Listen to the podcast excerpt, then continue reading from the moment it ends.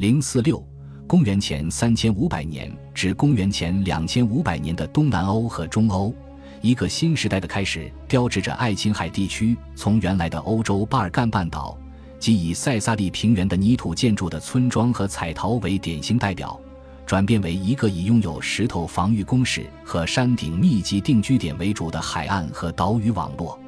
促成这一现象的因素有很多：新的木本作物，如藤本植物和橄榄树；开辟农田的耕犁和毛驴；放牧于牧场的产羊毛的绵羊；用于合金和铸造铜；从铅中提取银，或使用金刚砂开采大理石的新的冶金技术；用于岛屿间交通。捕鱼、贸易和掠夺的长船，所有这些都是由于邻近的安纳托利亚在东地中海青铜时代的国际分工中担任了新角色。特洛伊遗址很好的集中体现了这种转变的性质。这座宫殿式的堡垒设有巨大的厅堂和手工工厂，可控制达达尼尔海峡的入口，并能够眺望利姆诺斯岛上的波利奥克尼等岛屿城镇。在第二阶段的大火中保存下来的，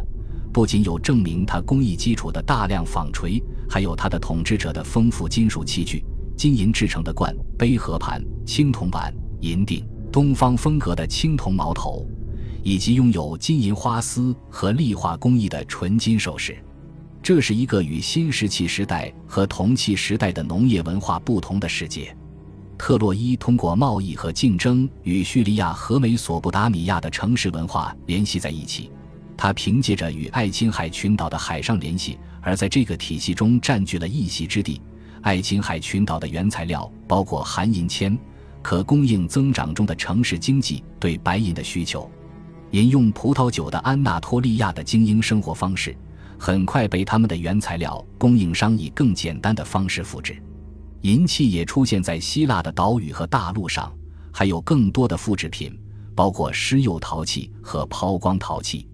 位于基克拉迪群岛和伯罗奔尼撒半岛东海岸的区域中心，仿制了堡垒墙和大型中央建筑。当地的作坊也试图重现近东专业金匠的技能。基克拉迪群岛的经销商从对岛际航线的控制中获益，并创造了他们自己的文化。这体现在酒者和里拉琴演奏者的大理石雕像上。东南欧的其他地区则不受上述情况的直接影响，但即使是最北边的卡尔巴阡盆地，公元前四千纪后期的新陶器风格也与爱琴海的金属隐具相似。它有高悬的带状把手，凹底，是以凹槽，具有光亮的灰色表面。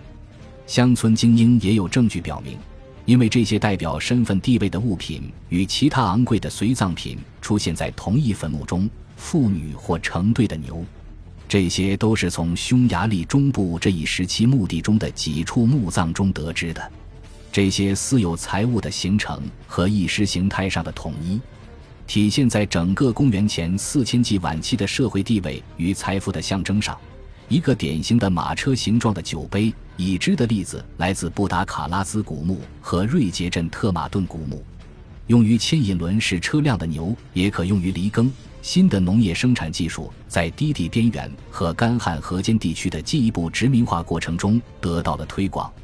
轮式车辆和轻型犁耕的成对牵引技术的推广，在黑海北部的干旱地区产生了更大的影响。在那里。位于近东贸易网络边缘的复杂社群，例如北高加索的麦科普，与干草原上的牧民建立了联系。马匹和牛拉货车的结合，为开发牧场提供了充分的机动性，发展出一种强大的新文化。这种文化以数学木为特征，用木料制成果饰，并以原种或库尔干为标志。这些古迹有时会被一个实质的人形纪念碑盖着。偶尔也有木质车轮乃至整辆马车。后一种情况出现在从多瑙河下游到乌拉尔河的整个地区，向南直到里海。这些人群中的一小部分群体沿着多瑙河深入保加利亚北部，并向北进入匈牙利东部。在那里，他们在季节性干旱的蒂萨河和克勒什河冲击平原、日益盐碱化的土地上建立了一块飞地。他们的墓葬。仰身屈肢，撒着红赭石，躺在一张涂有颜料的毛毡上，地表堆起隆起的库尔干，与当地平坦的墓葬形成了鲜明对比。正是通过这种向东的联系，晋东的特产最终找到了进入欧洲的途径。这次不是通过爱琴海。与此同时，早期的爱琴海影响蔓延到了喀尔巴阡盆地周围的中欧地区，巴伐利亚、前捷克斯洛伐克、波兰南部。在这些地区出现了特有的受金属器具影响的圆形陶器形状，这些陶器通常与高地地区有壕沟保护的台地遗址有关。除促进东南欧和中欧大部分地区的文化统一外，还在德国和波兰的大部分地区发现了进一步影响，包括在下萨克森州奥尔登多夫的一个巨石建筑中仿制金属器皿的陶器的惊人发现，以及库亚维亚的成对牛葬。这些直接影响表明了更基本的因素，包括耕犁和轮式车辆的传播。